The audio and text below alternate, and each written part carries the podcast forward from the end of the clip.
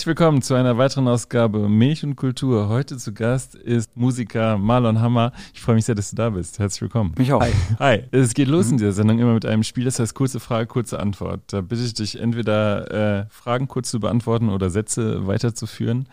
Es geht los. Meine liebste Art zu reisen ist. Äh, kurze Strecken nehme ich ein Fahrrad. Der schlechteste Wortwitz mit meinem Nachnamen ist.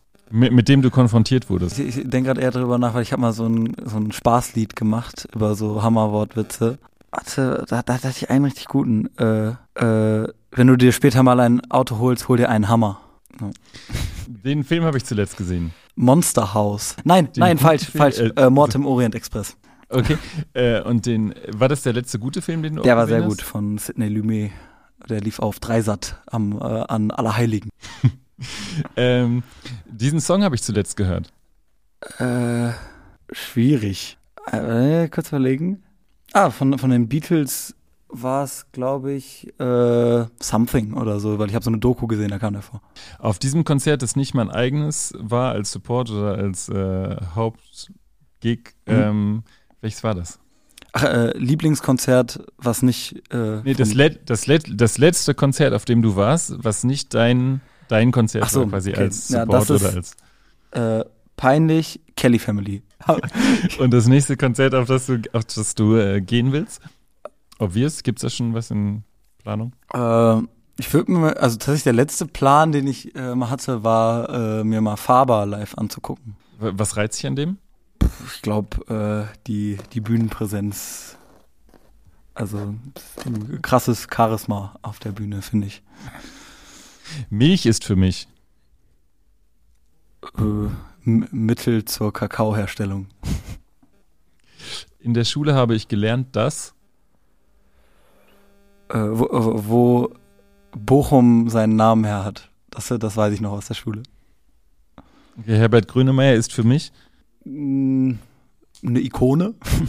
Schön, dass du dabei bist. Äh, Marlon Hammer, du bist 18, ist das richtig? Genau. Sorry, dass die Antworten doch nicht so kurz waren, wie das Format äh, Das, vermuten das ist okay. Da, da muss man auch, da muss man auch manchmal überlegen. Das ist völlig in Ordnung. Du hast kürzlich eine EP äh, veröffentlicht, die heißt Bochum 2 äh, mit einer äh, neuen Postleitzahl oder einer anderen Postleitzahl als äh, Bochum von Herbert Grönemeyer. Jetzt gibt es wahrscheinlich nicht viele junge Musiker, junge Sänger, die äh, sich direkt im ersten, Al im ersten Album, beim ersten Album oder bei der ersten EP äh, überlegen, ich lehne mich an an eine große, äh, sag ich mal, ähm, ja, Iko, du hast gerade Ikone gesagt oder einen, einen sehr, sehr bekannten Musiker, sondern versuchen ihr eigenes Ding zu machen. Was war deine Idee, deine EP Bochum 2 zu nennen? Ich muss äh, direkt mal zugeben, das war nicht meine Idee. Also wir, das, war die, Okay. das war die Idee vom Produzenten Moses Schneider, als wir fertig waren mit den Rohaufnahmen, sag ich mal. Haben, saßen wir alle da irgendwie zusammen und waren so, boah, voll geil, wie nennen wir das Ding? Und er war halt so, äh, Bochum 2. So. Und äh, wir alle haben uns halt kaputt gelacht, so, äh, witzig, so. Und dann fuhr ich nach Hause und ich habe so eine Tafel in meinem, in mein, also in, in der Küche ist quasi so wie so eine Klebetafel, um so den Eink die Einkaufsliste dran zu schreiben und da habe ich dann direkt das Cover auch so scherzhaft nur draufgeschrieben und dann am nächsten Tag fanden das alle irgendwie voll gut und äh, war kein Spaß mehr irgendwie. Und dann so, ja, warum eigentlich nicht? Und dann haben wir es äh, dabei belassen. Ja. Und ich glaube, wenn man jetzt in so, äh, beziehungsweise nicht jetzt, sondern wenn man in ein paar Jahren dann nochmal so darauf zurückblickt, kann man dann echt so sagen, ja geil, so dass man irgendwie so die Eier hatte, äh, direkt so äh, damit aufzuschlagen, sag ich mal. Jetzt hast du gerade gesagt, das ist äh, eine Ikone für dich. Äh, was verbindest du denn mit Herbert Grönemeyer? Äh, ja, viel Kindheit, viel, ja, so tatsächlich viel in der Schule. Also wir haben in der Grundschule so kurz im, im äh, berüchtigten Sachunterricht natürlich äh, über Bochum und äh, das Album und alles gesprochen. Und ja, viel äh, WDR 4, ja, viel Kindheit. Viel Kindheit, okay. Ähm, vielleicht ähm, ist kennen dich schon viele, aber es kennen dich vielleicht nicht alle. Ähm, das Publikum bei München Kultur ist ein bisschen weit gestreut im Bereich Kultur. Vielleicht magst du mal, wenn du dich selber beschreiben würdest, was machst du? Äh, wer bist du? Ich bin Musiker, seit äh, ich elf bin. Ich singe gerne, also und ich äh, arbeite immer gerne weiter an meinen Fertigkeiten. Und äh, aber hauptsächlich schreibe ich Lieder. Also ich würde mich als Songwriter in erster Linie bezeichnen. Du schreibst Lieder auf Deutsch. Ähm, wie kommst du, dass du, du hast gerade gesagt, du bist seit elf Musiker. Äh, wieso, wie kommst du dazu, dass du sagst, ab elf? Ich glaube, mit elf habe ich angefangen, Gitarre zu spielen. Vielleicht habe ich auch mit zehn mit, also, also ich habe halt erst angefangen, Mundharmonika zu spielen. Es kann auch äh, sein, dass ich da zehn war, aber ich weiß nicht genau. Also auf jeden Fall zehn, elf, zwölf war so die Anfangsphase. Bist du in der Kindheit äh, mit Musik auch sozialisiert worden? Also war das äh, sag ich mal, dass du auch mit sechs oder sieben vielleicht schon ersten Kontakt zu Musik hattest oder wie hat sich deine Begeisterung noch, äh, auf jeden Fall noch viel früher als äh, sechs, mhm. sieben. Das war. Äh, erzähl mal. Also das, das, äh, der erste Zugang, äh, den nenne ich auch immer noch als großes Vorbild, das war Zucchero. Ich weiß nicht, ob du Zucchero kennst, aber es ist äh, mhm. sehr toller italienischer Blues-Rock-Künstler äh, und da hatte meine mein Dad so eine äh, CD gebrannt, äh, live in der Royal Albert Hall mit so ganz vielen Gästen. Der Gitarrist von Queen war da und äh, Eric Clapton und Solomon Burke und die Sängerin von den Cranberries. Also richtig krasse Leute einfach, die da zusammen mit ihm performt haben. Und das habe ich wirklich geguckt, da war ich zwei. Und äh, meine Ma hat das immer benutzt äh, zum, also sie ist halt Wäsche aufhängen gegangen oder hat irgendwas im Haus gemacht, hat mich einfach davor gesetzt und ich habe aufs Keyboard gehauen. Das war irgendwie so ein äh, Spielzeug-Keyboard. Einfach, ich wusste gar nicht, was ich mache. so Oder hatte auch so eine Plastikgitarre und habe den halt so nachgemacht. Hab noch gar keine äh, Ahnung von Musik an sich gehabt, aber hatte irgendwie schon, äh, ja, auf jeden Fall so eine Faszination für die Bühne. Und äh, wie hat sich das weiterentwickelt, dass du gesagt hast, ich, äh, ich, du hast gesagt, du spielst Mundharmonika auch? Hast du Unterricht, Mundharmonika-Unterricht? Nee, das war, das war tatsächlich so, da hat mein äh, Vater mir nach, das war der, die, so nach der ersten Klassenfahrt in der fünften Klasse, äh, genau, äh, kam ich nach Hause und er hatte irgendwie aus irgendeinem so kleinen, keine Ahnung, so ein 1-Euro-Shop so eine äh, Billo-Mundharmonika mitgenommen und meinte, ey, vielleicht kannst du ja was damit anfangen. Und äh, ich habe halt irgendwie sofort mir mal so YouTube-Tutorials angeguckt und direkt mal so ein paar Melodien ausprobiert. Da war irgendwie My Heart Will Go On, Hey Jude habe ich so äh, entdeckt so dadurch und äh, direkt nachgespielt. Ja, und dann hatte ich eine Wette mit ihm, dass äh, ich halt an Weihnachten brauch, äh, brauchte ich halt eine Mundharmonika, die anders gestimmt war um ein bestimmtes Lied zu spielen, nämlich das Thema aus Spiel mir das Lied vom Tod, der Western von Sergio Leone. Und er meinte, wenn ich das dann direkt an Weihnachten auch spielen kann mit der neuen Mundharmonika, äh, kriege ich einen Zehner. Und dann habe ich irgendwie mich da so reingefuchst, weil ich dachte mir, ja, muss ich halt auch ein bisschen das Instrument kennenlernen. Und so fing alles an. Hast du damals äh, schon gedacht, dass das äh, dass dein Weg dich auf die Bühne führen wird. Du hast kürzlich im Interview gesagt, glaube ich, dass du auch äh, unterschiedlichste Berufswünsche hattest. Äh, unter anderem, glaube ich, Schauspieler, Heizungsinstallateur und jetzt bist du Musiker geworden. Ähm, vielleicht kannst du mal sagen, wie äh, war, war das so relativ klar, relativ früh, dass du gerne auf die Bühne möchtest? Ähm, was also als ich ganz klein war, auf jeden Fall nicht. Da war ich extrem extrem schüchtern. Wenn Besuch kam, kam ich nur mit einer Decke über dem Kopf so, aus dem Zimmer raus. Aber tatsächlich später, also ein, ein Key-Moment war, ähm, auf dem Weihnachtsmarkt gab es so, also auf, auf dem Bochumer Weihnachtsmarkt konnte man so Kärtchen ziehen und quasi so einen Auftritt gewinnen. So dann konnten da so mehrere Kinder halt irgendwie ein Gedicht vorsagen oder ein oder ein Weihnachtslied singen. Und ich habe, meine Ma hat mich dann irgendwie dazu gebracht, so ein Kärtchen da zu ziehen. Und dann habe ich äh, alle Jahre wieder gesungen. Da war ich halt irgendwie sechs und da habe ich so das erste Mal so diese absolute Scheu vor Menschen über, überwunden. So, also auch mich, mich zu zeigen vor Menschen. Und weil das war so schön, dann fing es so langsam an zu schneien. Meine Mutter erzählt das viel besser als ich. Und äh, da war auf jeden Fall so die, der erste Bühnenkontakt. Und später war es dann halt durch Straßenmusik, dass ich äh, dachte, okay, jetzt habe ich äh, mich da auch noch überwunden. Jetzt äh, ist der Weg nicht mehr weit bis zu einer richtigen Bühne. Wie, äh, kannst du mal von deinen äh, Straßenmusikerfahrungen erzählen? Also hast du es in Bochum gemacht? Bist du auch rumgereist tatsächlich, hast Straßenmusik gemacht? Und vielleicht auch, was sind schöne Momente gewesen und was waren eher Erfahrungen, die du oder Momente, wo du gesagt hast, das sind auch ein deutlicher Nachteil von Straßenmusik?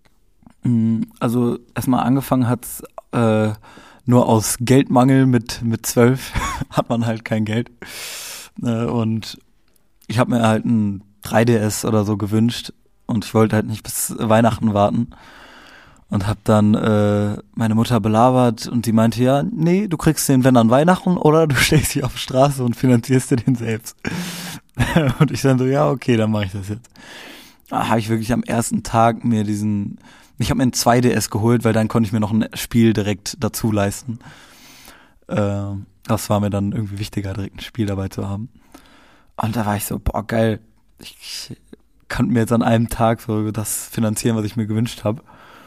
Hab dann echt viel weitergemacht und dann war waren halt die positiven Erfahrungen, dass halt Menschen dann zu einem kamen, ey, du hast mir voll den Tag gerettet, so hat oder hatte voll den Scheißtag, so das war halt so das erste geile Erlebnis, dass ich dich gehört habe und natürlich auch sehr viel Zuspruch, äh, weil ich immer nicht so sicher war, kann ich überhaupt singen, so äh, bin ich so ein Typ dafür, habe ich und dann haben mega viele Leute halt immer gesagt, ey, du klingst voll danach, voll geil, so, das erinnert mich voll.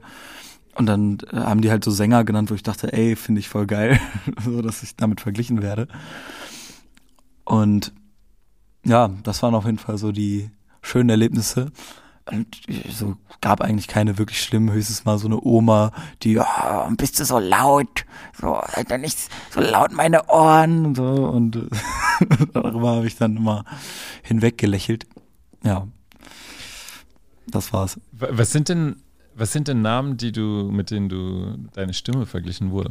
Ach, viel, Worüber dich gefreut vieles äh, verschiedene. Das war mal David Bowie, bin großer David Bowie-Fan. Besonders in der, äh, ich habe wohl was äh, bisschen Theatralisches manchmal. Aber auch mal so mit der Kratzigkeit von Henning May wurde man verglichen, äh, mit, ja, was fällt mir noch ein? Auch viele Leute, die dann so meinen, ey, du klingst voll wie der und ich wusste gar nicht, wer das ist und haben mir dann irgendwie so einen neuen Musiktipp gegeben und ich war so, boah, geil, finde ich, finde ich voll gut. Zum Beispiel letztens äh, wurde ich mit, äh, ich weiß nicht, ob du Michelle von Wuso kennst, aber äh, ah, ja. so mhm. und meinte, ey, besonders so in den höheren Lagen klingst du ein bisschen wie der. Ich dachte mir so, ja, voll geil, so ich äh, guck mir das mal an und ich fand's mega, ich bin, bin jetzt Fan. Und äh, ja, sowas hat einem dann auf jeden Fall äh, Bestätigung gegeben. Jetzt muss man wissen, du äh, schreibst auf Deutsch, du singst auf Deutsch. Mhm. Ähm, wie bist du denn in äh, Berührung gekommen mit äh, deutschsprachiger Musik, beziehungsweise wie hat sich das vielleicht da entwickelt, äh, dass du eine gewisse Liebe für deutschsprachige Musik ähm, empfunden hast? Du hast ja gesagt, Grönemeyer gab es schon in der Grundschule bei dir, dass du damit in Berührung mhm. gekommen bist, aber später, über welche Namen bist du dann gestolpert oder beziehungsweise haben dir vielleicht auch, haben dich motiviert, auf Deutsch äh, zu singen? Das war dann natürlich erstmal, dass man so Grönemeyer-Texte auf einmal verstanden hat, als man älter wurde. Weil man, äh, früher dachte ich mir halt so, ja, okay, die Stimme ein bisschen gewöhnungsbedürftig, kann man sich aber anhören. So, hatte so keine Meinung dazu, als ich klein war. Und dann habe ich die Texte gehört und war so, oh wow, das sind echt smarte Sachen, die der sagt und echt auch weirde, aber halt so einzigartig. Das war natürlich eine Sache, dann von Herbert Grönemeyer kommt man irgendwie zu Rio Reiser oder auch äh, wirklich zu so ganz klassischen Liedermachern äh, wie Reinhard May durch meine Eltern äh, die, die sowas gerne hören. Aber dann auch durch diese aufkommende Indie-Szene in Deutschland, so was dann so durch Anmerkanterei von wegen Lisbeth, wo man dann von mitbekommen hat, ey, es gibt auch deutsche Musik, die nicht äh, Andreas Burani oder Mark Forster ist. Äh, nichts gegen die beiden, aber äh, ich, ich rede jetzt halt einfach von so ein bisschen was für die anderen, ne? bisschen, ne? bisschen verstecktere Musik auf Deutsch, sag ich mal. Ja, ja. Ja, und ja. dadurch kam das. Und jetzt ist ja eine, ein Unterschied, ob man deutsche Musik, oder deutschsprachige Musik mag oder dann auch entscheidet, auf Deutsch zu schreiben oder auf Deutsch zu singen. Ähm, was war War das, waren das auch einfach, würdest du sagen, das ist die gleiche Antwort oder gibt es da noch eine Antwort, andere Antwort? Für? Nee, das war nicht die gleiche Antwort, weil ich vorher sehr viel auf Englisch geschrieben hatte. Ich habe nur auf Englisch geschrieben. Ich habe ganze Alben schon auf Englisch fertig geschrieben so und die kommen erst später raus. Die kommen dann die kommen. so als äh, Special EP äh, bei so einer Box mit bei die die Kinderzimmer Tapes, weil ich habe okay. auch viele Deluxe Box. Genau, ich habe viele davon auch schon aufgenommen, so Kinderzimmer mäßig mit einem Mikro und ähm, habe allgemein viele Demos schon äh, früh aufgenommen. Und als ich dann mit so dem ersten Produzenten in Kontakt getreten bin, war es dann so, äh, er hatte ein paar Demos und ich habe ihm halt, ich glaube, zwei Sachen auf Deutsch, zwei Sachen auf Englisch geschickt und er war halt bei einem deutschen Lied so, ey, hast du mehr davon? Und dann habe ich gesagt, ja, vielleicht so, ich, ich schreib mal was. Dann habe ich mehr geschrieben, äh, beziehungsweise auch dann so Motivation gehabt, ey, die Idee, die könnte ich jetzt mal fertigstellen, wenn er Bock hat, äh, mehr sowas zu hören. Und dann bin ich dabei geblieben, als dann gesagt wurde, ey, voll geil, lass das mal aufnehmen. Bevor, bevor wir mal zu den, den Songs auf der EP kommen, ähm, als ihr das äh, Album Bochum, äh, die EP Bochum 2 genannt habt, hattest du da auch ähm, im Kopf, es könnte auch riskant sein, sich, sag ich mal, mit so jemandem zu vergleichen oder was ähnliches, was es ist ja nicht was ähnliches, sondern, sag ich mal, es ist ja eine ganz klare Anspielung auf Grönemeyer, dass man sagt, ähm, ja, warum macht er das? Äh, will er irgendwie so diesen großen Namen benutzen, um jetzt irgendwie äh, Anknüpfungspunkte zu schaffen? Hattest du da diese Angst oder war das eigentlich relativ, äh, dass du sagst, ach, wenn das, wenn das gut klappt, super und äh, wenn nicht, auch nicht schlimm. Ja, also ich habe letztens zum ersten Mal gehört, dass eine Person dachte, da, da, da wären Grönemeyer Cover-Songs drauf. So daran habe ich gar nicht gedacht und dann war ich auch so, oh scheiße, so, vielleicht doch nicht so klug gewesen. Aber ich, äh, ich glaube halt, dass man sich damit direkt verortet in so eine Riege von einfach Songwritern, die äh, sich, sich für wortgewandt halten und äh, ja, da, da würde ich mich halt gerne verordnen. Und das kann man dann, glaube ich, auch mal ein bisschen mit, mit einer kleinen Großkotzigkeit äh, machen. Ja, also äh, das war und, völlig äh, Wenn das dann Leute äh, falsch verstehen, so dann dann ist das äh, so und dann kann man auch sagen so ja okay dann war es vielleicht ein bisschen zu großkotzig aber für äh, ja.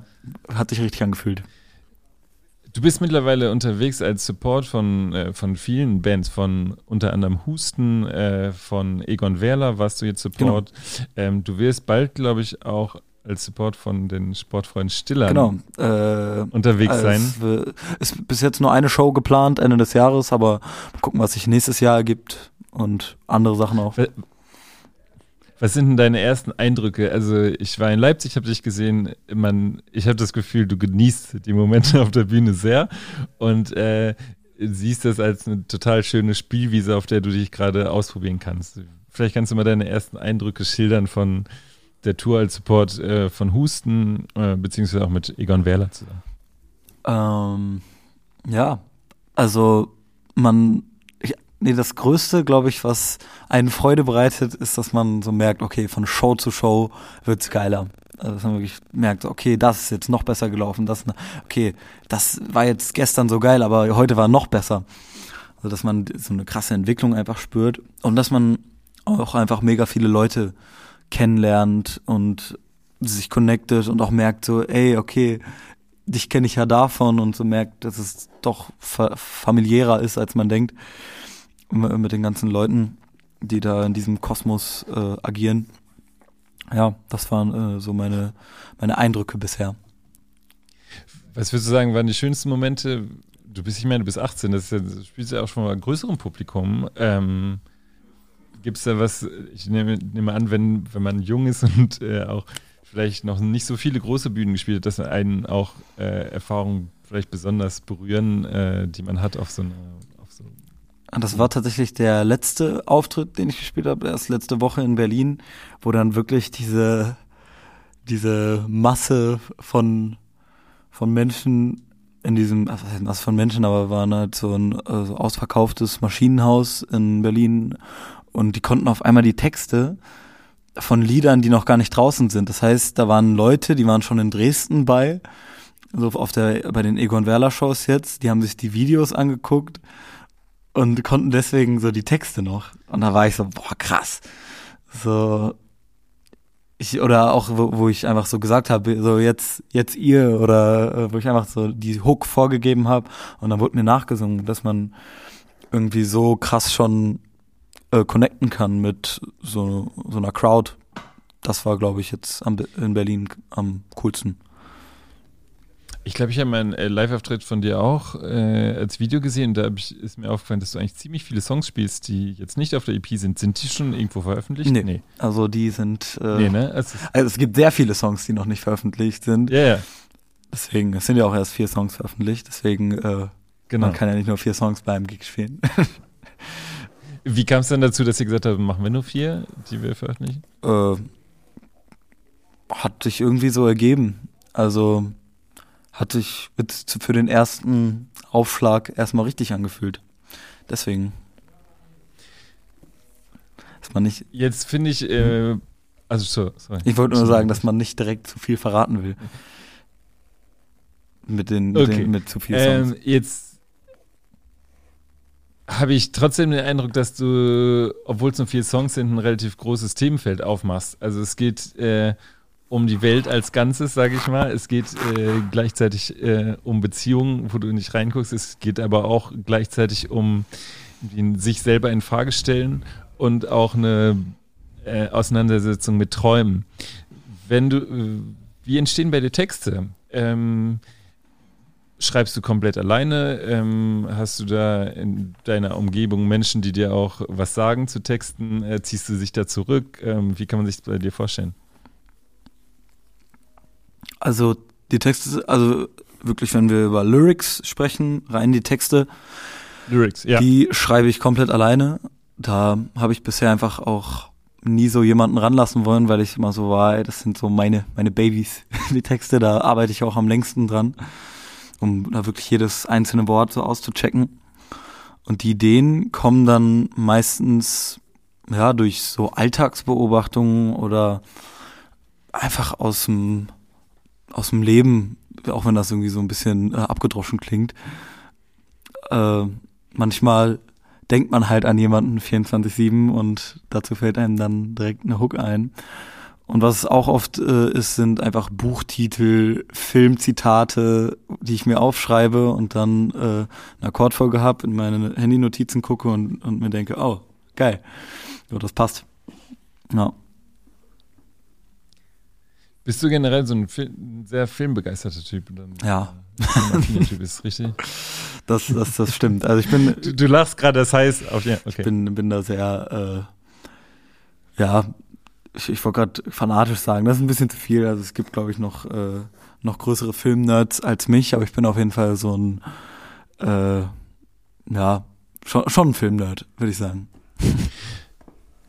Ähm, es gibt einen Song auf dem der EP, der heißt ähm, Hinter den Mauern und ähm, bei so einem, da geht es um die, eigentlich die Schönheit de, des Planeten mhm. und dass man das äh, wertschätzen sollte. Ich will das jetzt gar nicht beschreiben, man sollte das Lied hören auf jeden ja. Fall. Ähm, wem zeigst du sowas als erst, wenn du deinen Text fertig hast? Also äh, ich nehme an, dass du auch mittlerweile, wenn du sagst, Moos Schneider ist du ein Produzent, der ist ja auch, der ja auch sehr erfahren ist, dass du auch ein Team um dich herum hast, das dich auch berät. Äh, wie kann ich mir das vorstellen, wenn du einen Text fertig hast? Wo geht es hin? Also tatsächlich, äh, man muss noch da, davor quasi gehen. Also bevor der Text fertig ist, zeige ich es meiner Mutter. so, ja. und die, die gibt mir dann schon äh, Feedback. Und wenn dann wirklich alles fertig ist, dann zeige ich es erstmal gar keinem. Weil ich wirklich so, ich, ich, ich will ja niemanden überfordern, weil ich habe immer so viele Lieder auf einmal auch manchmal fertig. Und dann äh, denke ich mir mal, ja, da die müssen erstmal mit den anderen Liedern irgendwie äh, gedanklich fertig werden. Nein, aber dass man halt nicht so, ey, ich habe das Lied, das Lied, das Lied neu, so dann verliert man irgendwann den Überblick. Deswegen ich äh, bin da meistens sehr zurückhaltend, wenn es um neue Lieder geht und behalte das äh, für mich. Halt meine Eltern kriegen, oh sorry, jetzt habe ich hier, so, äh, dann, sondern zeig's wirklich nur meinen Eltern, dann vielleicht irgendeiner, der mal danach fragt. Und das Urteil deiner Eltern ist dir sehr wichtig bei sowas? Ge Oder? Geht. Also äh, manchmal denke ich mir so, okay, ja genau, das soll dir nicht gefallen, das ist gut so, wenn es halt äh, bewusst so ist.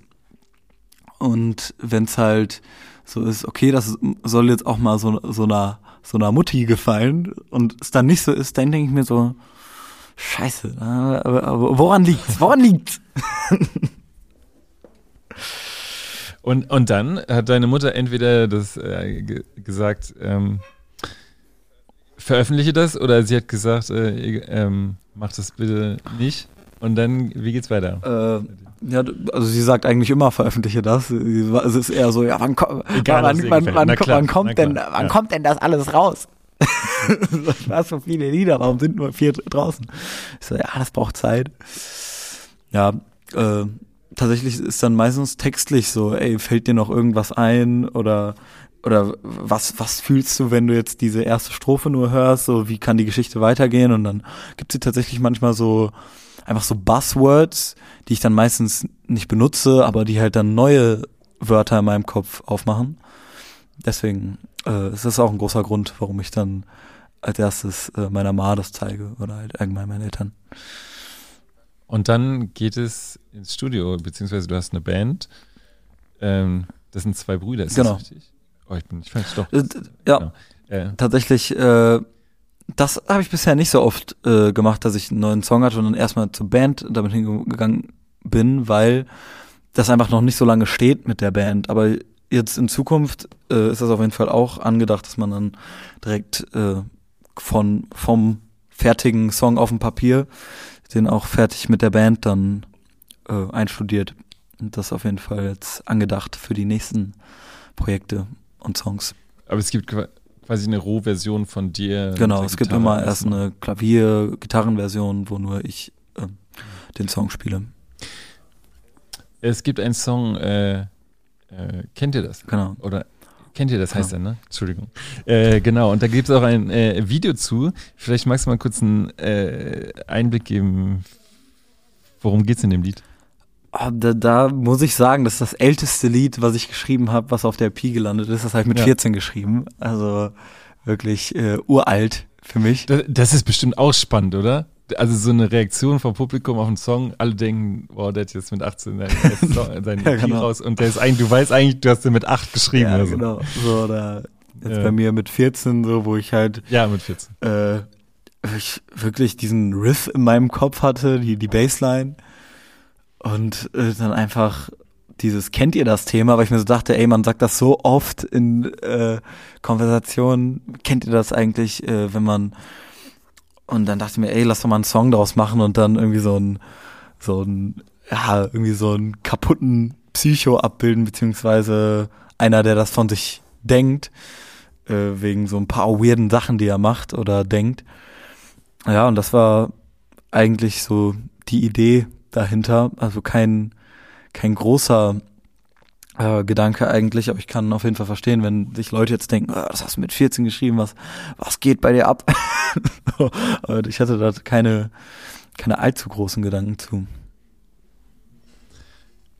Es gibt einen Song auf dem Album, da geht es um das Thema Träume und ich finde ihn äh, eigentlich, ich finde ihn sehr, sehr schön, weil der sehr, immer, er ist sehr bedächtig, aber es ist ja auch so, ich höre da so ein bisschen auch einen Appell raus eigentlich. Glaub an deine Träume. Ähm, was war, denn- warum war es dir ein Bedürfnis, einen Song über Träume zu schreiben, beziehungsweise über, es geht ja um das Realisieren von Träumen. Eigentlich. Ja, also wenn ich jetzt so überlege, also als ich zur Zeit, als ich geschrieben habe, war es einfach nur, ich habe die Akkorde irgendwie gehit, gehit. sechs. Nein, also das war tatsächlich auch, ist auch ziemlich lange Nein. her mit 15. Also Mhm. das ist der zweitälteste Song auf der EP. Und da habe ich einfach die Akkorde in die Tasten gehauen und war so, ich glaube, wir alle haben Träume. Aber jetzt so rückblickend war es, glaube ich, wirklich die Realisierung, ey, oder Realisation? Ich weiß nicht. Äh, ey, ich meine, ich will Musik machen. Nicht äh, Schule machen, sondern wirklich mit, mit der Musik mein, mein Geld verdienen oder was heißt Geld verdienen, ist ja nicht die erste Priorität, sondern das halt mein Leben lang machen. Mhm. Weil das ist der Traum. Oh. Und ja, es geht ja im Song eigentlich darum, wenn man nur dran glaubt, dann, kannst du das auch schaffen. Ja. Ne? Also da, es geht darum, wenn du, du bist auch selber eingeschlafen. Nicht, nicht dran glaubt, sondern dann ja. auch macht. Dann ist Macht, genau. Und äh, du singst dann über dich selber, dass du eingeschlafen bist, aber wieder aufgewacht genau. bist und dann äh, äh, Wenn du gerade die Schule erwähnst, äh, wie ist, sieht denn das aus? Hast du, das, hast du die Schule abgebrochen, äh, um Musiker ja, ich habe nach der zehnten aufgehört. Also mhm. ja, und dann, weil da war schon so viel Umfeld quasi da, dass ich mir so dachte, ey, komm, auch wenn ich jetzt nicht direkt Geld damit verdiene, so ich will das machen. Ein, es fühlt sich gut genau, an wahrscheinlich. Dass man halt auch einfach flexibel ist. So zum Beispiel die Egon Werler Shows, die zwei von letzter Woche war halt wirklich so eine Woche vorher, ey, hast du Bock? Ne? Das könnte ich halt nicht machen, wenn das äh, anders wäre. Wie sieht denn deine äh, nähere Zukunft aus, wenn wir jetzt mal Ende des Jahres, Anfang äh, des neuen Jahres ähm, uns angucken? Was sind deine Pläne? Ähm, äh, wie kann ich mir das vorstellen? Auf jeden Fall wieder ins, ins Studio mit äh, neuen Songs oder mit alten Songs. Und so viel auftreten wie möglich. Genau. Ich habe den Eindruck, dass die musikalische Spannbreite, in der du dich bewegst, auch relativ breit gefächert ist, von Balladen über schon auch äh, sehr progressiv. Ist, fühlst du dich damit wohl, dass du, du, sagst, du willst da auch vielleicht noch ein bisschen unberechenbar bleiben und äh, suchst dich da auch noch und findest dich da, äh, ist das eine Stärke von dir, würdest du sagen? Oder hast du da Bock drauf? Oder auch nochmal ganz Ja, schon. Also ich, ich würde sogar sagen, ich, ich habe mich schon äh, reduziert jetzt nicht äh, als, mhm. äh, beziehungsweise als ich halt angefangen habe mit Musik, wusste ich nicht, was, was mache ich, lerne ich Jazzgitarre oder, oder äh, was für eine Musik will ich überhaupt machen. Deswegen finde ich schon, dass man irgendwie sich, sich da schon auf so einen gewissen Stil geeinigt hat. Und das finde ich auch gut, dass man dann trotzdem noch äh, so sich beibehält, okay, ich bin jetzt auf dem einen Song auch ein bisschen kreischender, auf dem anderen sehr ruhig und dann trotzdem den roten Faden beibehält. Wie finden so, äh, gibt es da Kompromisse innerhalb der Band oder machst du die Kompromisse mit dir aus, dass du eigentlich ziemlich genau weißt, wo du hin willst und die anderen sind mehr, sag ich mal, Ausführende deiner, deiner Ideen so? Also schon eher das, das Zweitere, also dass ich schon irgendwie sehr eigen bin mit meinen Zielen, aber ich bin auch immer so, ey, okay, ich muss zugeben, deine, dein Vorschlag oder deine Erweiterung meines, meiner Idee ist geiler, lass das so machen. Deswegen bin ich immer kompromissbereit. Ähm, wir sprechen heute sehr viel über Texte, aber ich würde noch eine Frage gerne zu Texten stellen. Ähm, du hast eben gesagt, es gibt natürlich äh, die Richtung Mark Foster, Andreas Burani und dann gibt es auf der anderen Seite so ein bisschen verstecktere äh, oder Menschen, die vielleicht auch ein bisschen versteckter texten. Mhm. Ähm, was, wenn du schreibst, was ist dir denn wichtig, wenn du schreibst? Also wo, ähm, das ist ja auch eine Gratwanderung, gerade also im Deutschen vielleicht auch. Ähm, sagst, das ist, das ist dir wichtig beim Texten? Ähm. Aber was nervt dich vielleicht auch dann auf der einen Seite bei den, den wenn du jetzt sagst, müssen ja gar keinen Namen nennen, aber sag ich mal bei deutscher Popmusik vielleicht? Also bei meinen Texten ist mir auf jeden Fall wichtig, dass man so eine gewisse Verschachtelung merkt, aber so, dass es nicht zu krass überfordert. Ich finde so, irgendwann ist es auch mal gut. Also äh, es gibt schon manche Texte, wo ich mir dann denke, oh, okay, da muss ich jetzt echt äh, äh, länger drüber nachdenken. Also ich bin jetzt auch kein nicht abgeneigt davon, aber ich finde so geil, wenn man, wenn es äh, komplex ist, aber man trotzdem direkt so, ah, okay, krass, so, wenn man dieses, diesen Aha-Effekt relativ schnell bekommt. Und das versuche ich immer umzusetzen, eigentlich. Ob mir das immer gelingt, ist die andere Frage. Und was mich nervt an den, äh, an den Deutsch-Pop, äh, etwas standardisierten Texten, ja, ist eigentlich diese, diese, ja, Direktheit, die sich nie irgendwie zurückzieht. Also, da, da, ich, ich mag das schon, wenn mal einfach direkt was so gesagt wird, wie es ist. Aber ich finde das viel geiler, wenn das so am Ende von so mehreren verschachtelten Zeilen passiert. Zum Beispiel bei äh, Grönemeyers Halt mich kommt diese geile Bridge mit dem mit dem String Arrangement und da passiert richtig viel im Text und am Ende sagt er einfach, es ist schön, dass es dich gibt und dann wird es aufgelöst. So sowas finde ich schön, wenn einfach okay, wow, okay, was passiert? Ah, es ist schön, dass es dich gibt. Äh, Conclusion. So so mag ich's. Judith Holofernes, äh, ehemalige Sängerin von Wir sind Helden, hat äh, jetzt kürzlich ein Buch veröffentlicht. Ähm, die Träume anderer Leute, in dem sie eigentlich so ein bisschen auch abrechnen mit dem Geschäft, mit dem, ja, also beschreibt auch, in wie vielen Zwängen sie sich befunden hat und äh, wie wenig gut ihr das auch getan hat. Mhm. Ähm, wenn du jetzt für dich gucken würdest, was würdest du dir denn wünschen für die sagen wir, nächsten Jahre? Hast du da ein gutes, hast du ein Gefühl, was dir, was dir gut tun würde oder was du, was du dir wünschen würdest für die? Äh, vielleicht auch ein bisschen weiter, also perspektivisch, jetzt nicht nur sag ich mal, dieses nächstes Jahr, sondern äh, als, vielleicht als Musiker. Also äh, wünschen für, für was jetzt? Äh, für dich als Musiker, was, was okay. passiert? Also sag ich mal, in, als in deinem Musikerleben. Ja, so. ja. Also auf jeden Fall natürlich, dass man mehr und mehr Leute anspricht und sich irgendwie so eine, so eine Bubble aufbaut von Leuten, die, die dann zu Konzerten kommen natürlich die so eine Community einfach, äh, die man immer erreicht und die gut mobilisierbar ist. Ich glaube, das ist auf jeden Fall äh, wichtig und auch auf Social Media und alles. Das ist natürlich immer schwer, aber sollte auf jeden Fall ein Ziel sein. Und auf jeden Fall, dass man so ein gewisses Gesicht wahrt als äh, ja äh, wie, wie sage ich das, dass ich das, was ich sein will, auch äh, ausstrahle. Ja. Fühlt sich das gut an im Moment gerade? Also jetzt gerade, äh, ob ich, ob ich das schaffe. Ja, ob, also ob sich das so anfühlt für dich, ja. Also ja, äh, den Songs, die du sch schon, auf jeden Fall. Ich glaube, das muss dann halt wirklich alles in Einklang gebracht werden mit äh, Social Media Präsenz, mit allgemeiner äh, Präsenz, egal wo. Ja, dass man das irgendwie so alles dass man irgendwie so einen roten Faden da durch, durchsieht. Dann wünsche ich dir dafür alles Gute. Es, am Ende der Sendung darfst du, wenn du magst, ein äh, Buch und einen Musiktipp äh, dem Mich- und Kulturpublikum geben. Es kann ein Lied sein oder ein Album. Und wenn du magst, ein Buch, das man vielleicht. Okay, ein äh, Musiktipp habe ich ja eigentlich schon mit Michel von Wuso äh, gegeben. Aber ein Album äh, falls ihr es noch nicht gehört habt, Dark Side of the Moon von Pink Floyd ist ein, ist ein Geheimtipp. Nein. Also sehr gern auch was Regionales. Vielleicht kennst du was aus Bochum, was so, hier ja, nicht so bekannt Fall Tipps aus, aus Bochum sind äh, Big Shrimp Ace oder BSA, nennt er sich, ist ein, ist ein toller Künstler.